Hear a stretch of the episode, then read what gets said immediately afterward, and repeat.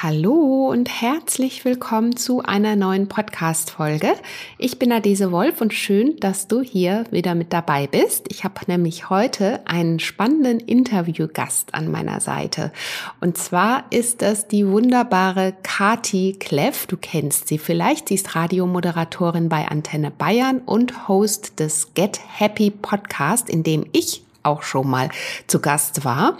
Ich habe sie heute bei mir eingeladen, denn Kati ist nicht nur Moderatorin, sondern vor allen Dingen auch Coachin für traumasensibles Coaching. Was ist das denn und was bedeutet überhaupt traumasensibles Coaching? Wie können wir da zum Beispiel Traumata auflösen, Blockaden auflösen, um wieder in unsere Kraft und Energie zu finden um letztendlich dann auch unser volles Potenzial zu leben und uns das Leben unseres Herzens zu erschaffen. Wenn dich das interessiert, dann ist diese Podcast-Folge auf jeden Fall genau das Richtige für dich, denn Kathi wird erstmal erklären, was überhaupt ein Trauma auslösen kann, warum wir alle auch Traumata in uns tragen, warum das auch etwas völlig Natürliches ist, warum wir aber uns trotzdem erlauben dürfen, unser volles Potenzial zu leben und wie wir es vor allen Dingen schaffen können, entstandene Traumafolgestörungen im Alltag zu lindern bzw. sie aufzulösen.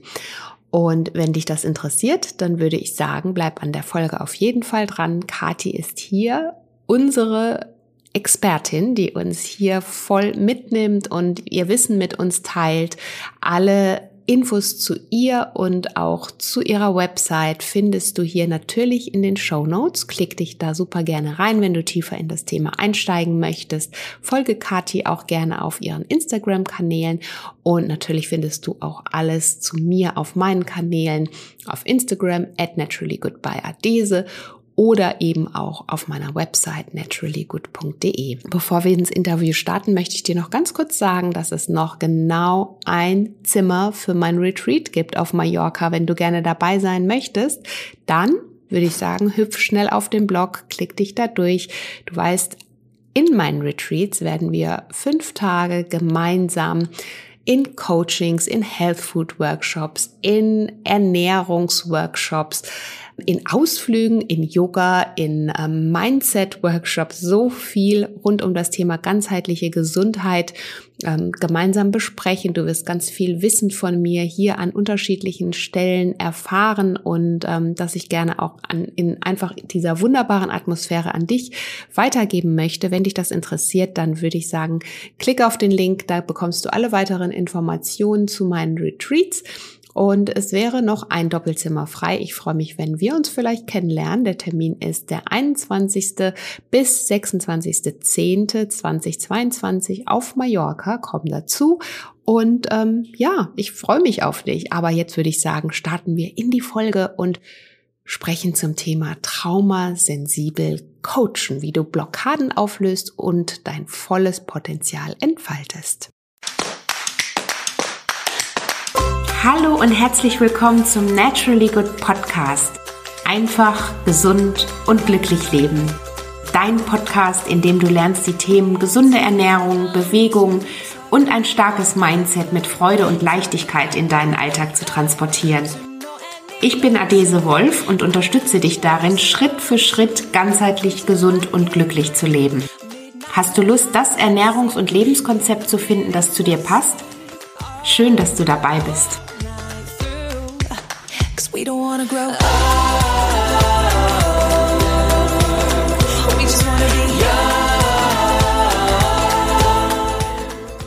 Hallo liebe Kati, schön, dass du hier in meinem Podcast bist. Kati Kleff, Moderatorin und Coachin.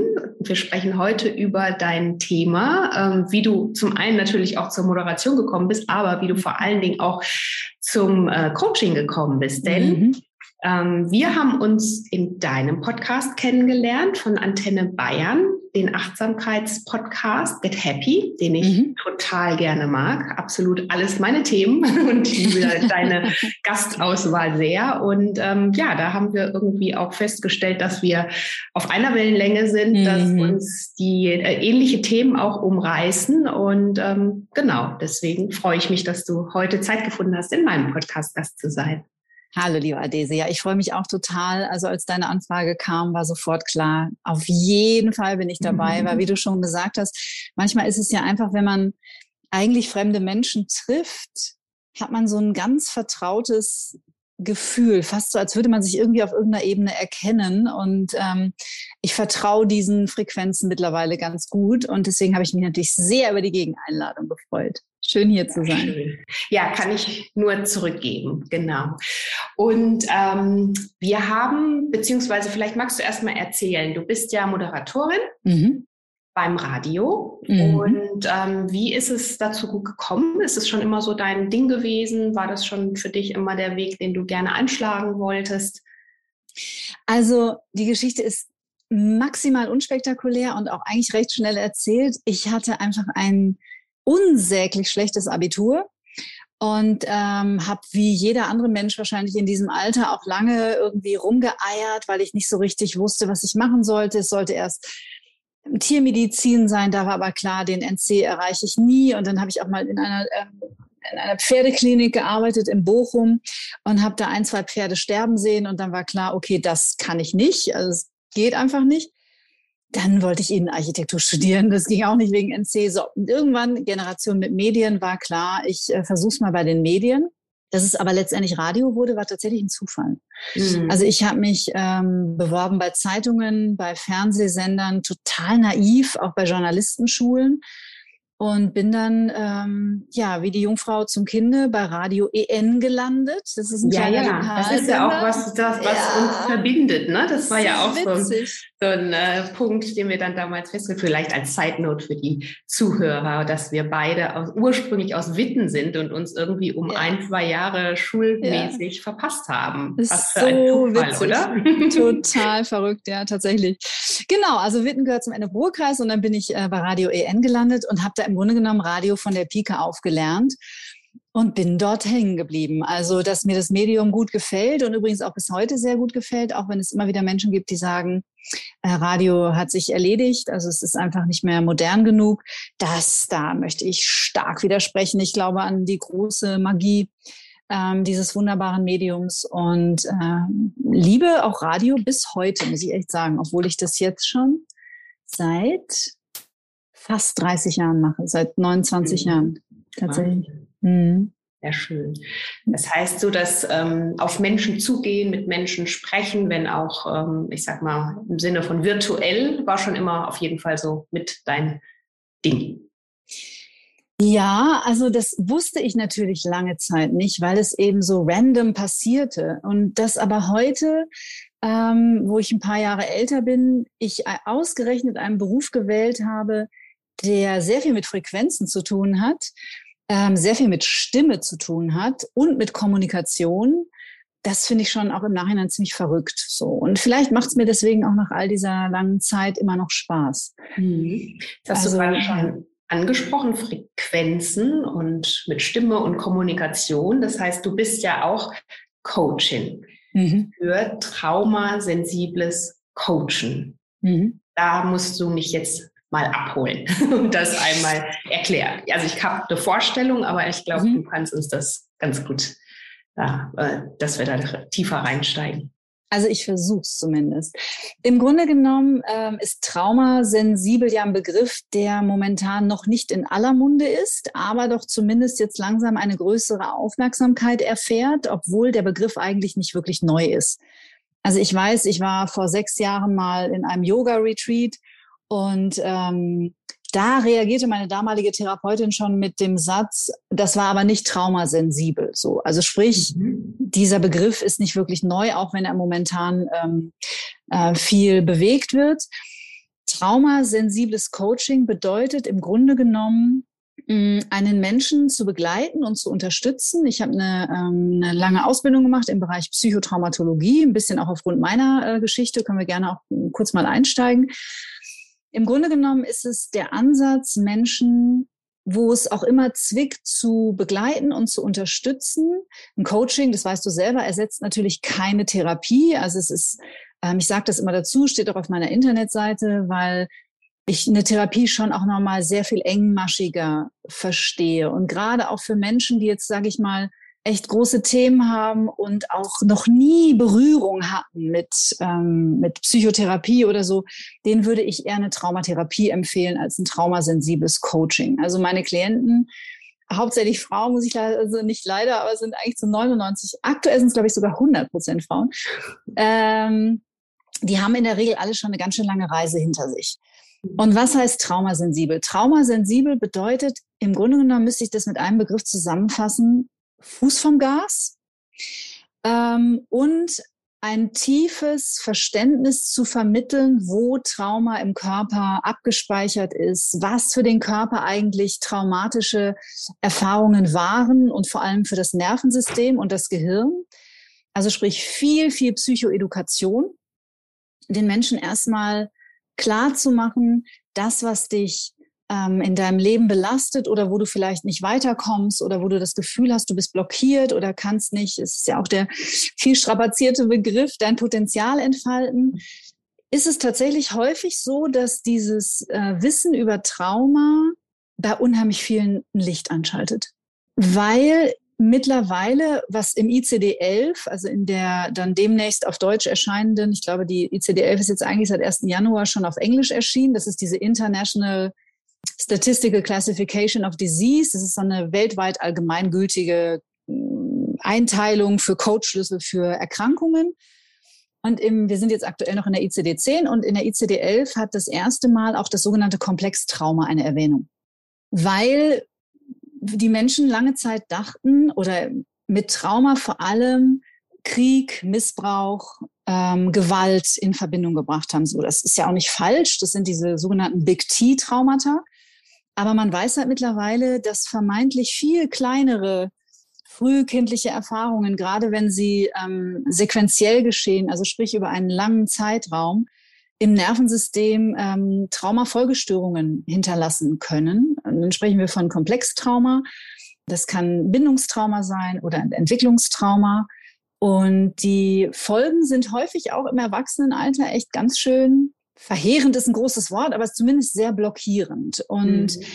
es ist doch immer wieder schön zu sehen, auch wenn man Menschen dann mal so ein paar Zusammenhänge erklärt und auch erklärt, wie das Nervensystem funktioniert und ähm, warum eigentlich oder was überhaupt ein Komplextrauma ist und was für ein Verständnis für Trauma man heute hat. Und das ist ja auch eine Wissenschaft, die sehr jung ist, die Psychotraumatologie. Ich glaube, 30 Jahre, 20, 30 Jahre, es ist nix äh, in der, in der Wissenschaft. Da wird einigen dann plötzlich klar, ah, okay, also das, was ich so dachte, was in meiner Kindheit war, was ich lange als normal empfunden habe oder also ich selber saß äh, bei einer Traumatherapeutin und habe gesagt, ja, also es war schon alles, also irgendwie anders, aber ich bin ja nicht traumatisiert. So. Und dieses Verständnis verändert sich gerade und da geht es ähm, vor allem darum, dass Menschen begreifen, dass das, wie sie reagieren, in gewissen Situationen völlig normal ist. Mhm. Also sprich, dass es nicht so ist, dass mit ihnen irgendwas nicht stimmt oder dass sie eine Macke haben oder, sondern dass es völlig normale Reaktionen des Gehirns, des Nervensystems, des Körpers sind auf Aktionen, die vielleicht das System, unseren Körper an alte Erfahrungen erinnern, die gegebenenfalls traumatisch waren. Mhm. Jetzt habe ich doch sehr viel mehr geredet, als ich eigentlich wollte. Nee, super, super spannend. Ähm, du hast gerade das Thema frühkindliche Erfahrungen auch angesprochen, die dann wiederum auf unseren Organismus, auf unser Nervensystem sich auch auswirken können. Allerdings kann ich mir vorstellen, dass es ja sehr schwierig ist, da ranzukommen, oder?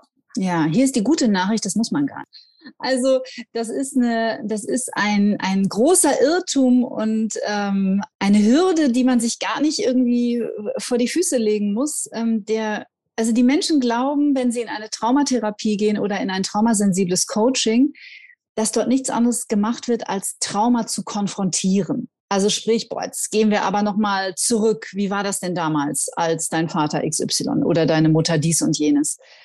Aber das ist überhaupt nicht der Ansatz und nach meiner Erfahrung auch selten wirklich zielführend, weil wir müssen uns den Körper und das Nervensystem vorstellen. Also das autonome Nervensystem heißt ja autonomes Nervensystem, weil es autonom handelt. Mhm. Das heißt, wir haben da in der Regel wenig Einfluss drauf.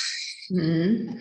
Es macht halt, was es will. Deswegen ist es autonom. Und der Ansatz beim traumasensiblen Coaching ist eben genau nicht Trauma zu konfrontieren, sondern im Grunde genommen, ist jetzt Wissen in der Nussschale, ne? ich versuche es knackig zu machen, im Grunde genommen als allererstes Mal in einem geschützten Raum Sicherheit zu kreieren.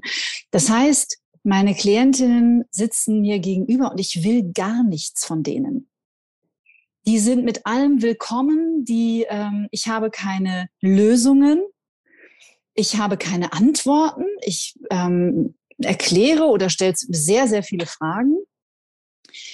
Aber in erster Linie will ich nichts von ihnen. Und das ist wichtig für den Körper des Gegenübers, weil der Grund, warum wir traumatische Erfahrungen ich sage jetzt mal salopp, weggepackt haben, ist, dass eine traumatische Erfahrung in der Regel sehr viel mit dem Gefühl des Überwältigtseins zu tun hat. Also sprich, wir sind, keine Ahnung, mit zwei Jahren Zeuge einer Situation, die für unser System, und damit meine ich diesen Körper und natürlich auch für diesen winzig kleinen Menschen, der wir waren, A, überwältigend war, B, sehr häufig lebensbedrohlich für das System, nicht mhm. in Wirklichkeit, aber das System entscheidet. Also sprich, ich will jetzt, ich bin kein Hirnforscher, aber angefangen bei der Amygdala laufen dann halt diese Prozesse los.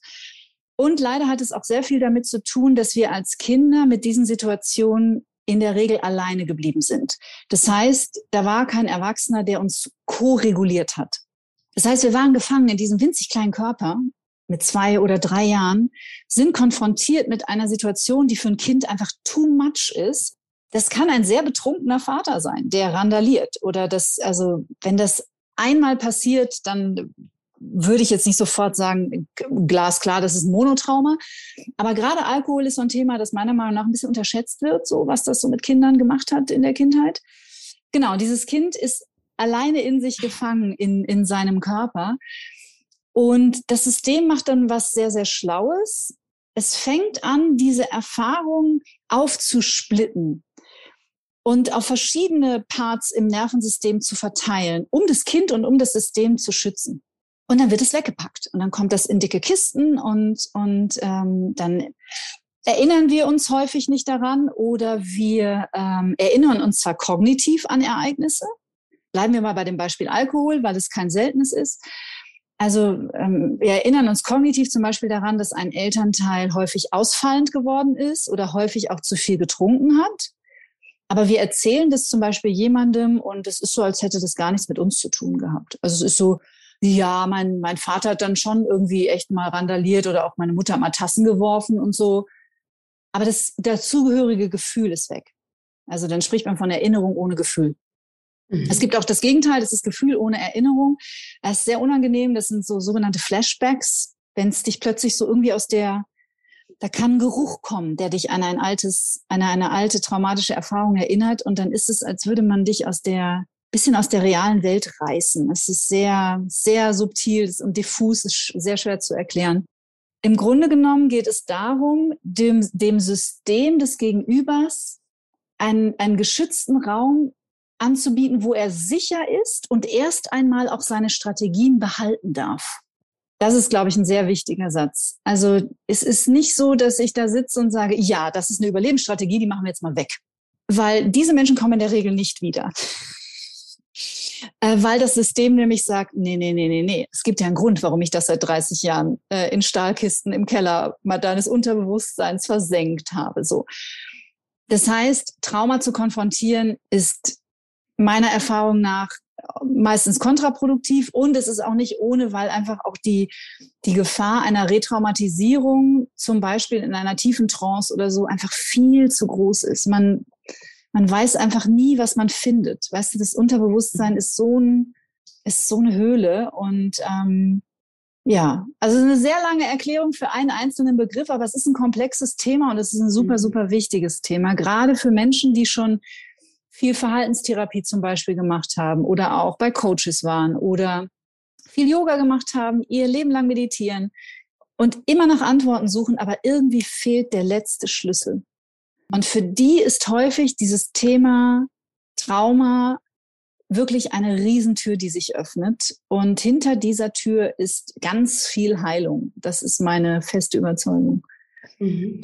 Aber wie du gerade gesagt hast, die Unterscheidung dann zur Psychotherapie, also zur Psychotherapie ist, dass man nicht die Kisten oder quasi nach den, nach den äh, Schubladen sucht, um sie aufzumachen.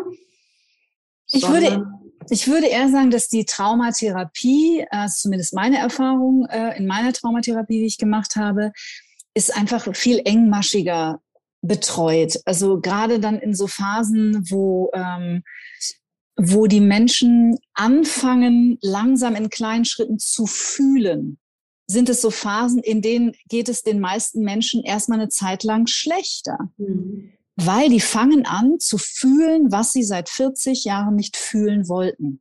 Angst, Einsamkeit, Wut, Riesenthema. Und diese Gefühle haben sie haben wir alle ähm, gelernt zu unterdrücken, weil sie uns früher mal überwältigt waren, äh, haben und wir damit alleine gewesen sind.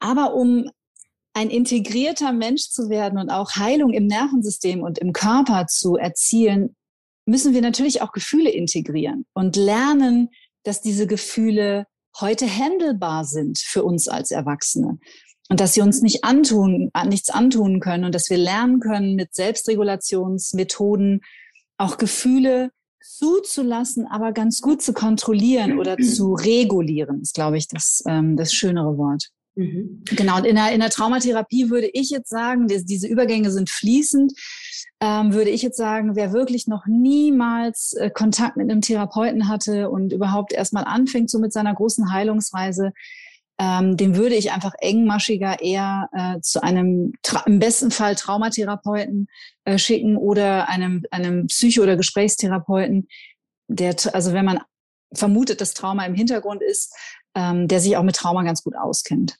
Und du hast gerade gesagt, ähm, du hattest auch eine eigene Geschichte, wie du mhm. zu dem mhm. Ganzen gekommen bist. Ähm, und wahrscheinlich auch deine Reise dahingehend entsprechend aufgelöst hast. Mhm. Ja, also. Thema, oder hast du zu dem Thema gefunden?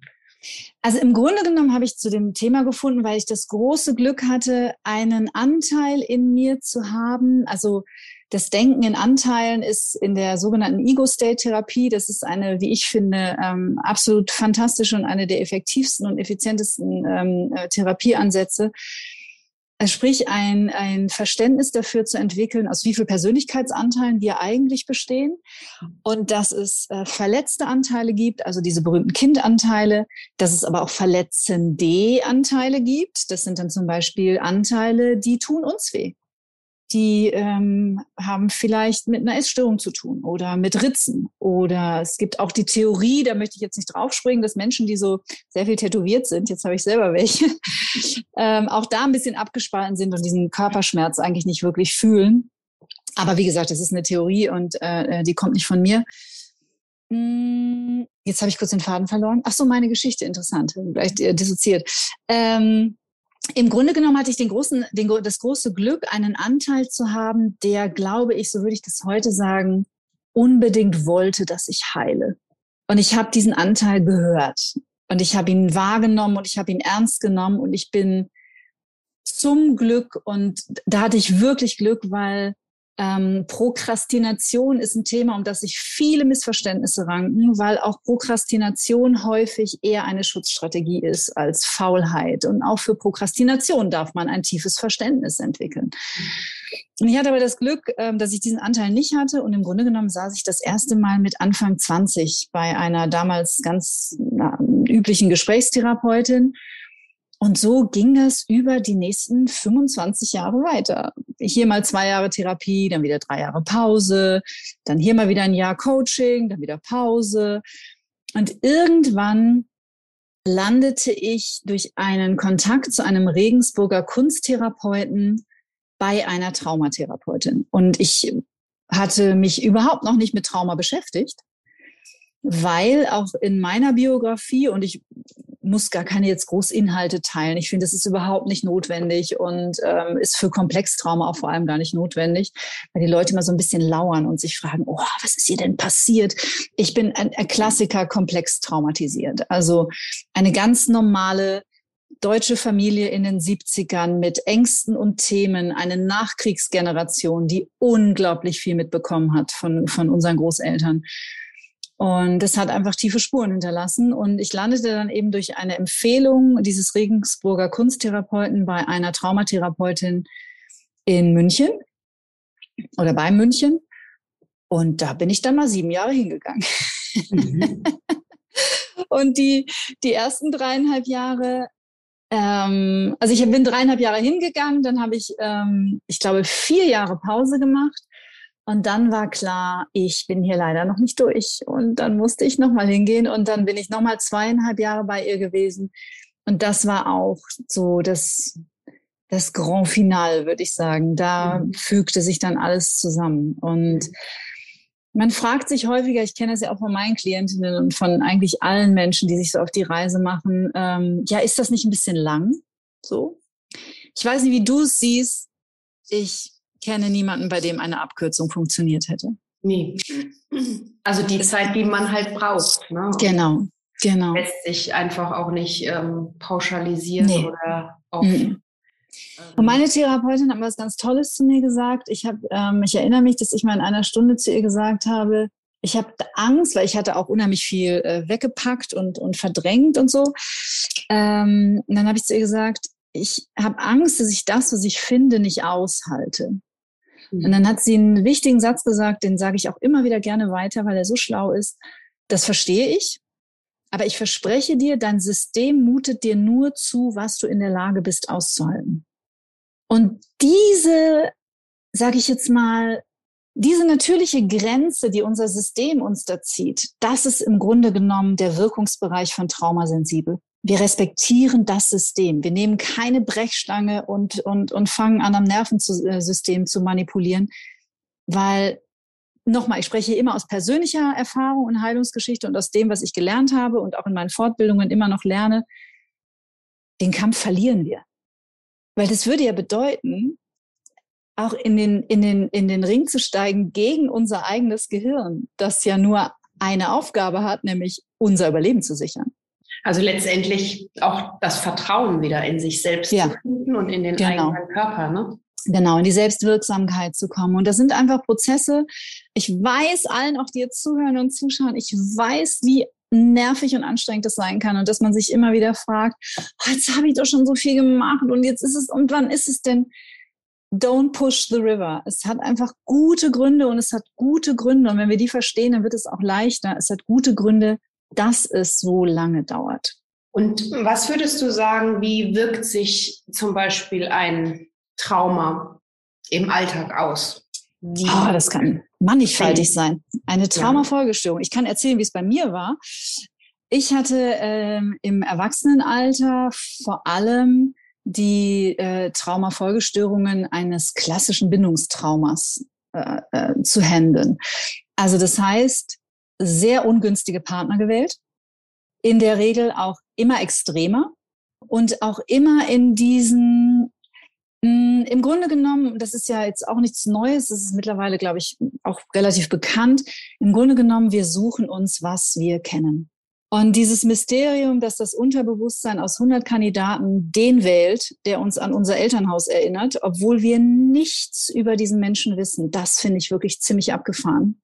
Mhm. Ähm, und nach meiner Erfahrung und nicht nur nach meiner persönlichen, sondern auch nach den, nach den Erfahrungen der Menschen, mit denen ich arbeite, jedes Mal, wenn man denkt, ah, jetzt ist es ein ganz anderer, ist es das Gleiche, nur in anderer Verkleidung. Mhm. Es kommt immer wieder zurück zu uns, weil das Unterbewusstsein und das Gehirn einfach stärker sind. Und ähm, also ein Bindungstrauma kann sich zeigen in, in, im Festhalten an diesen berühmten toxischen Beziehungen. auch, zu, auch auf, auf Kosten der eigenen Gesundheit, der eigenen psychischen Gesundheit und immer wieder dieses Hoffen und aber er hat gesagt und, und jetzt wird alles, wir, wir sind jetzt wieder zusammen, aber diesmal wird alles anders, weil, und da müssen wir vielleicht kurz einen kleinen Ausflug in unser Bindungssystem machen, die Natur sich mit uns einfach einen, wie ich finde, ein bisschen schlechten Witz erlaubt hat, weil wir die einzige Spezies sind, meines Wissens nach, auf diesem Planeten, die so lange abhängig ist vom Überleben der Mutter. Mhm. Das heißt, unser Bindungssystem herrscht über allem. Wir sind keine Einzeltierchen. Wir brauchen einander und wir brauchen die Bindung zu anderen Menschen. Und Jetzt ist der Partner natürlich nicht die Mutter, das ist dem Bindungssystem aber vollkommen egal.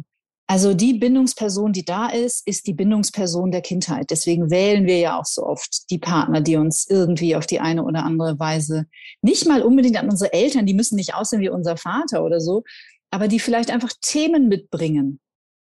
Sucht ist ein großes Thema.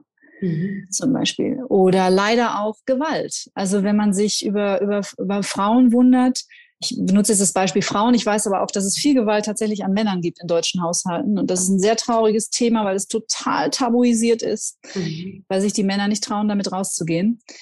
Es ist gar nicht so selten, dass jemand, der als Kind ähm, im Elternhaus körperliche Gewalt erfahren hat, sich einen Partner sucht, bei dem er körperliche Gewalt erfährt. Weil das ist die Comfort Zone. So traurig es ist. Genau. Und gibt eben auch eben leider Sicherheit. negativen diese Sicherheit. Genau. Ne? genau, genau. Also da ist fast eine stabile Beziehung ähm, viel furchteinflößender als das, also unser Gehirn geht halt immer wieder auf dieselben Autobahnen im Nervensystem mhm. zurück.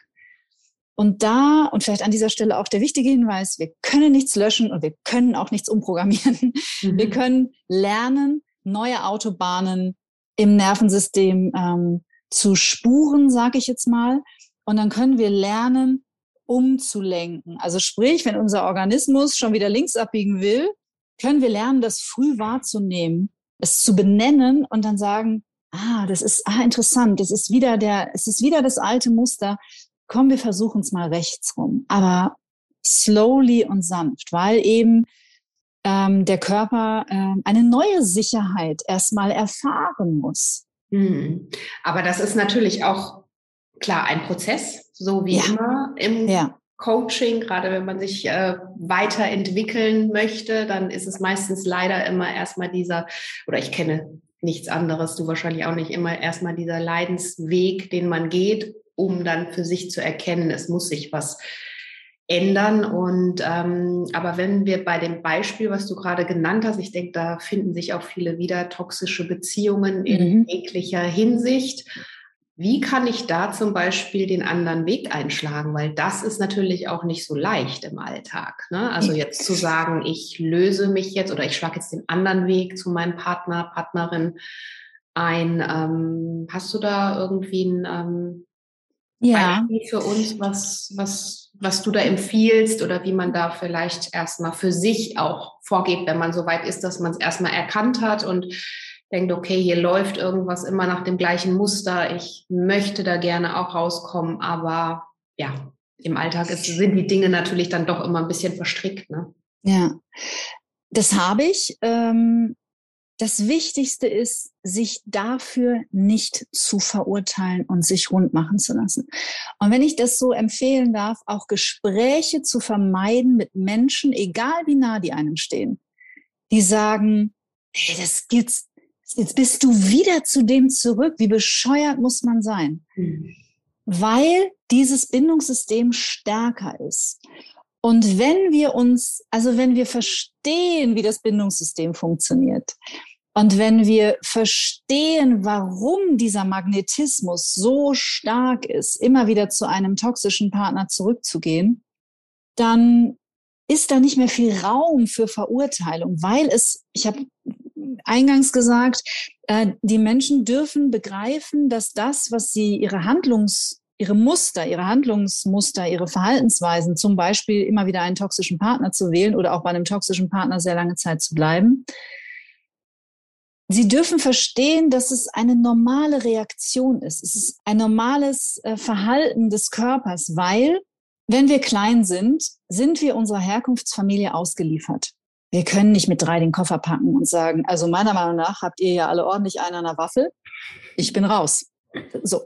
Das heißt, wir müssen uns, egal wie die Situation zu Hause ist, egal wie destruktiv sie ist, wie dysfunktional oder wie bedrohlich, muss unser Gehirn und unser System, das machen nicht wir, das sind autonome Prozesse, einen Weg suchen, um damit klarzukommen. Und das, was das Gehirn da macht, ist absolut genial, weil wir sonst unter dem Gewicht dieser psychischen Last einfach zusammenbrechen würden.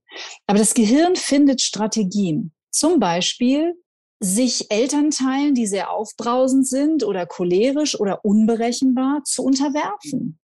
Also sprich so People-Pleaser zu werden und es immer hübsch zu machen zu Hause.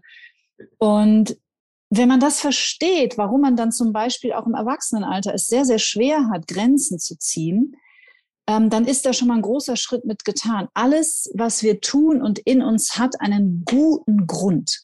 Und uns dafür zu verurteilen, das ist das Erste. Also es gibt hier nicht die drei Tipps, wie ihr aus einer toxischen Beziehung kommt, leider, wobei es das bestimmt im Internet auch irgendwo gibt. Nach meiner Erfahrung funktioniert das nachhaltig nicht. Äh, aber das Wichtigste finde ich, sich dafür nicht zu verurteilen, sondern zu begreifen, warum das der Fall ist. Und auch da vom Gas zu gehen und in eine Haltung zu kommen, wo man nicht mehr denkt, ich muss aber weg von dem Typen oder ich muss weg von der Frau. Weil in der Regel ist es so, wir wissen, dass uns toxische Partner nicht gut tun. Und wenn uns das immer wieder jemand aufs Brot schmiert oder wir uns selber auch noch dafür auf die Nase hauen, dann ist es für den Heilungsprozess, finde ich, überhaupt nicht hilfreich, weil uns allen mangelt es sowieso an Mitgefühl für uns. Mhm. ähm, also das finde ich super wichtig und auch wirklich sich ähm, einen Ansprechpartner suchen im Freundeskreis, der einfach nur zuhört. Und der sagt, es tut mir total leid, dass du das erlebst und dass du das erfährst. Und nicht, jetzt bist du echt wieder zu dem, ich kann es nicht mehr hören. Ich fand, ich finde, das ist ja nicht besonders hilfreich. Und wenn es wirklich so ist, ich habe mal eine Zahl gehört aus Amerika, ähm, da ging es um Domestic Violence, also häusliche Gewalt, dass eine Frau in Amerika, und die Zahl darf man sich mal kurz zu Gemüte führen, sieben Anläufe braucht, und da sind häufig Krankenhausaufenthalte inklusive, sieben Anläufe, um sich von einem schlagenden Ehemann zu trennen. Ja. Und das ist nicht zu verurteilen, das ist einfach, das erfordert tiefes Mitgefühl. Je nachdem, wie verstrickt man ist und wie groß auch der Leidensdruck ist, ist es sicherlich immer ratsam, sich einfach Unterstützung oder Hilfe zu suchen. Mhm. Und da sucht man sich am besten dann einen traumasensiblen Coach. ja, oder halt jemanden, der, der, also ich finde den Bereich Trauma schon wichtig, weil im Grunde genommen ja die, ähm, die Verhaltenstherapie meines Wissens nach ja vor allem im Grunde genommen ein bisschen uns lehrt, Symptom, es ist die, das Mittel, das erste, das Mittel der ersten Wahl, also auch für Krankenkassen ist Verhaltenstherapie ähm, äh, die Nummer eins. Aber es ist natürlich auch so ein bisschen, äh, wie handle ich Symptome? Also nicht wie, warum habe ich diese Symptome eigentlich, sondern wie vermeide ich das und wie finde ich andere Wege? Das ist prinzipiell auch, also auch Interventionen aus der Verhaltenstherapie fließen in die Traumatherapie mit ein oder in die Traumaarbeit. Ähm, aber gerade solche Themen wie, wie äh, Bindungstrauma, das sich dann in toxischen Beziehungen zeigt, mit Verhaltenstherapie zu lösen, schwierig. So. Also was ich immer super finde, ist jegliche Form eben von, von Traumaarbeit. Viele Therapeuten habe ich gesehen, schreiben mittlerweile auch auf ihre Internetseiten Entwicklungs- oder Bindungstrauma. Und was auch ganz toll ist, sind jegliche Formen in Kombination von Körperarbeit. Also äh, Somatic Experience ist sicherlich so die bekannteste ähm, traumasensible Körperarbeit. Peter Levine kann ich jedem empfehlen. Es äh, gibt ein ganz, ganz tolles Wort, äh, Buch, das heißt Sprache ohne Worte. Ähm, damit wir eben ein, ein Verständnis dafür erstmal bekommen, was da eigentlich los ist im Körper und was uns immer wieder hinzieht zu diesen Menschen und warum die, man sagt immer so, ja, die Hoffnung stirbt zuletzt, aber das Thema ist viel tiefer und viel, viel, viel, viel größer. Mhm ja, Wahnsinn und super spannend, spannend ne? da mal hinzuschauen. Und jetzt fragt sich wahrscheinlich jeder, was habe ich vielleicht noch was, wo kann ich noch was auflösen? Aber du würdest sagen, irgendwann, also wenn irgendwas uns selber so dringlich erscheint oder irgendwann hochkommt, dass wir dann quasi selber den Schritt gehen, um uns helfen zu lassen oder um, um Dinge irgendwie nochmal zu hinterfragen und anschauen zu lassen. Ja. Oder würdest du sagen, ähm, es ist auch ratsam, einfach ähm, jeder, der sich auch mit Persönlichkeitsentwicklung befasst, einfach mal bestimmte Dinge anzuschauen. Wie ist so dein, dein Gefühl dahingehend? Das mag ich so pauschal äh, gar nicht beantworten, kann ich auch nicht. Was bei, sage ich jetzt mal, diesen klassischen Live-Coaching, und da gibt's ganz, ganz, ganz, ganz natürlich ganz tolle Leute, ähm, was da aber wirklich wichtig ist, ähm, darauf zu achten, dass keine Situation entsteht, dass der Coach jetzt auch noch mit zu setzen um die Ecke kommt wie, tja, dann willst du es eben nicht genug. Also das finde ich äh, einen sehr gefährlichen Satz, dann willst du es nicht genug. Und was ich auch ganz schlimm finde, ist, deine Seele hat sich das ausgesucht. Da darf man auch echt mit solchen äh, Aussagen, darf man sehr vorsichtig sein. Und ich finde, wenn das äh, jemand zu dir sagt, dann no, but thanks, but no. So, mhm. weil das finde ich einfach unglaublich zynisch, gerade wenn Menschen frühkindlich ähm, äh, schwere Traumatisierung erfahren haben, dann bekommen die gleich das Gefühl, weil häufig spielt Schuld und Scham eine riesen, riesen Rolle und dann bekommen die das Gefühl, sie sind da selber dran schuld. Und das ist mhm. natürlich totaler Quatsch, weil das waren einfach Opfer. Und es gab Täter. Und ähm, dazu sagen, deine Seele hat sich das ausgesucht, das finde ich immer ein bisschen mhm. schwierig. Also ich würde sagen, wenn du mich so fragst, ich glaube, da gibt es nicht die, die allgemeingültige Antwort drauf. Im Grunde genommen, wenn ihr euch jemanden sucht, der euch unterstützen soll, schaut, bei wem ihr euch sicher fühlt. Und also bei wem ihr euch einfach gut fühlt und gesehen und, und, und wo ihr das Gefühl habt, dieser Mensch ist präsent, der hört wirklich zu und nicht die ganze Zeit, aha, was? Ah, warte mal ganz kurz. Ah, sorry, jetzt klingelt es. Warte, ach, jetzt habe ich das Handy. Ah, Entschuldigung. Das erzeugt keine Sicherheit im Gegenüber, sondern ganz im Gegenteil, gerade bei Menschen, die äh, Komplextrauma erfahren haben, ähm, löst es häufig im System noch viel, viel mehr Unsicherheit aus, weil die wieder denken, ich bin hier nicht wichtig. Das ist ein riesen Trauma-Glaubenssatz. Ich mhm. bin nicht wichtig oder ich werde hier nicht gesehen oder es ist egal, ob es mich gibt oder nicht. Und wir dürfen uns da immer bewusst machen, also wir können da vielleicht als Erwachsene jetzt hier so easy drüber reden, ne? dass wir den Glaubenssatz in uns verankert haben, ich bin nicht wichtig. Aber jetzt mach mal einen Schritt auf die Metaebene und stell dir ein dreijähriges Kind vor, das es denkt. Und mhm. zwar aus tiefster Überzeugung. Und das ist eine, das ist eine Komponente in diesem Heilungsprozess, die kommt meiner Erfahrung nach eher am Schluss, nämlich ein Mitgefühl zu entwickeln für den kleinen Menschen, der wir mal waren und der überlebt hat. Mhm. Und den es zu schützen gilt und zu feiern und, und ähm, ähm, ja, da ein, ein, ein tiefes Mitgefühl für uns zu entwickeln und uns über alles zu stellen. Also das ist natürlich mit Müttern, mit Kindern oder mit Eltern ist es immer super schwer vorstellbar und das ist auch völlig normal so. Mhm. Aber es gibt ja auch mittlerweile viele ähm, Coaches oder Sozialpädagogen, auch Psychologen, die auch mit jungen Müttern arbeiten und sagen, na ja, weißt du, wenn es dir, wenn dein Nervensystem konstant in einem schwer übererregten Zustand ist, dann ist es auch Stress für dein Kind, weil unsere Nervensysteme gehen in Resonanz miteinander. Das kennt jeder. Jeder kennt irgendwie, hat einen Menschen in seinem Leben, ob es ein Arbeitskollege ist oder eine Freundin oder wer auch immer, der einfach immer total angeknipst ist. Und dann, dann, wenn man da nicht in seiner Präsenz ist und in seiner totalen Achtsamkeit, dann macht es einen mit wahnsinnig, weil unser Nervensystem denkt, äh, da ist irgendwas in Übererregung, hier droht Gefahr. Und dann ist sein Sympathikus aktiv und unserer geht gleich mit nach oben. Und das ist natürlich bei Kindern genau dasselbe. Ja. Und hast du da vielleicht ähm, noch einen Tipp für uns, wie wir mehr in unserer Mitte bleiben, unser Nervensystem mehr im Alltag beruhigen können? Was machst du vielleicht auch an der Stelle, um ja mehr bei dir zu bleiben und nicht von anderen so viel aufzusaugen, angeknipst zu werden? Also ich meditiere natürlich 20 Stunden am Tag. Nee, nicht. Ehrlich gesagt meditiere ich aktuell gar nicht. Also was der entscheidende Schritt war, und ich glaube, das ähm, ist für alle Menschen, auch die jetzt zuhören, wichtig, du darfst dir eine, eine, eine, eine Traumaerfahrung im Nervensystem vorstellen wie ein isoliertes neuronales Netzwerk.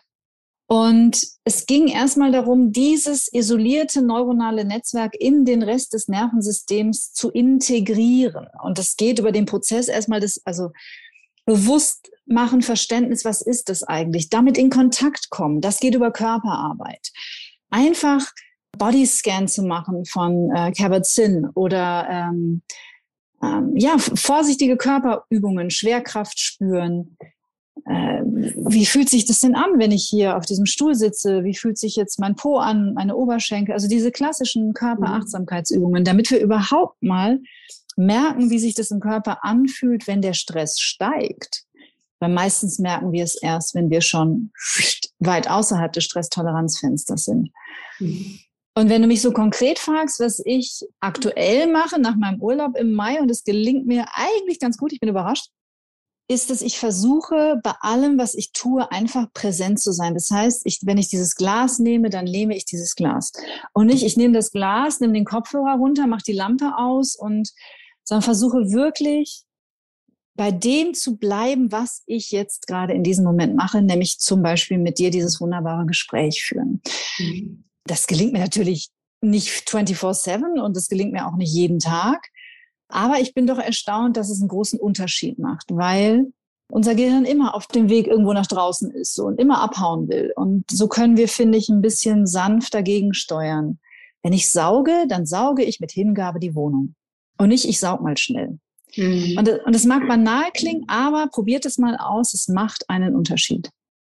Total. Ja, also ja. ich versuche das auch immer, mir gelingt es auch nicht immer, aber ähm, ich probiere es auch wann immer möglich, sagen wir so, und ähm, sich wirklich diesen im Moment, im Hier und Jetzt zu sein und sich ja, genau. einer gewissen Aufgabe, so wie du sagst, dann auch genau. stellen.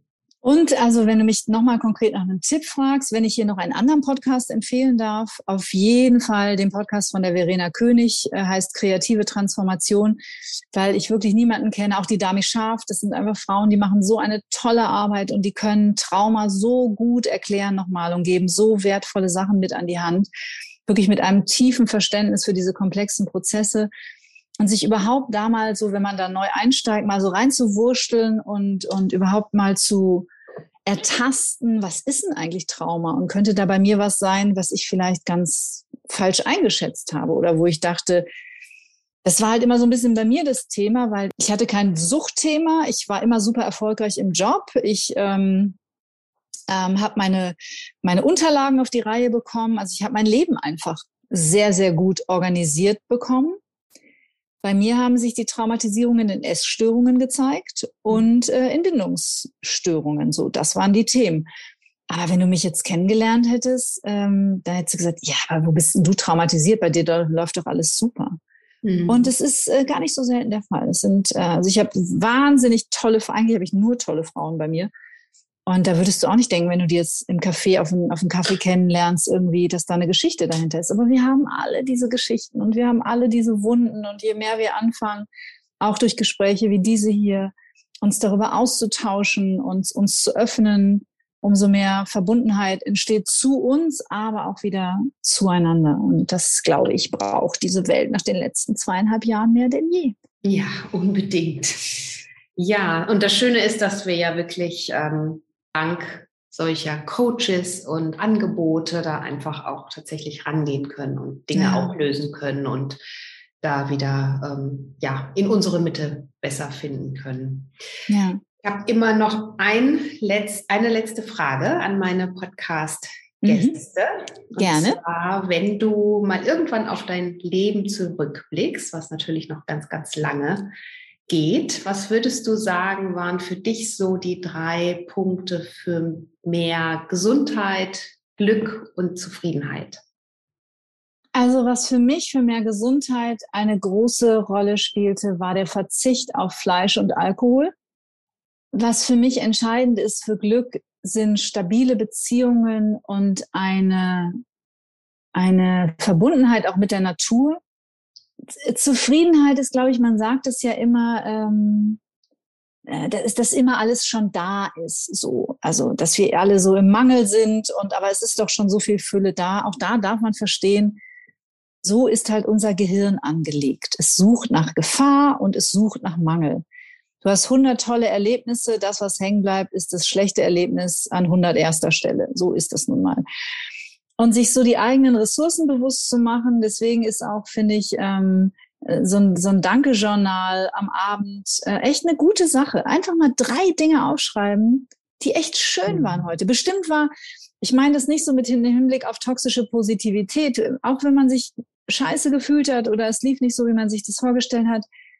Und wenn es nur eine Sache ist, die gut war, weil man über den Hund gelacht hat oder weil der Kaffee besonders lecker war oder, oder weil man ein schönes Gespräch hatte oder eine nette Begegnung mit der Supermarktverkäuferin. Irgendwas gibt es. Und ähm, meiner Erfahrung nach stellt sich Zufriedenheit ein, wenn wir anfangen. Irgendjemand bei mir hat mal gesagt im Podcast, das ist wie ein Muskel, den wir trainieren dürfen. Ich glaube, es war die Claudia Enge. Zufriedenheit stellt sich ein, wenn wir dieses, wenn wir das trainieren, wenn wir, wenn wir trainieren und üben, unseren Fokus auch mal zu verändern. Und zwar nicht, es gibt auch gar keinen Grund, schlecht drauf zu sein, sondern das war heute echt ein schwieriger Tag, aber eine Sache gab es, die war echt schön. Das im Alltag zu etablieren, glaube ich, hat viel mit Zufriedenheit zu tun, weil so bekommen wir auch ein Gefühl dafür, was eigentlich wirklich alles da ist. Und zwar ohne das andere zu negieren. Danke dir von Herzen, liebe Kati. So gerne, liebe Adete. Schön, Sehr dass gerne. du hier dabei bist und alle, die jetzt mehr erfahren möchten, vielleicht auch noch tiefer einsteigen möchten. Die Links zu dir und deiner Website packe ich natürlich in die Show Notes. Und ähm, da kann man sich mal durchklicken, vielleicht auch noch mal ein bisschen tiefer einsteigen in das Thema. Gerne. Und ja, wünsche dir auf jeden Fall weiterhin alles Liebe und danke, dass du da warst.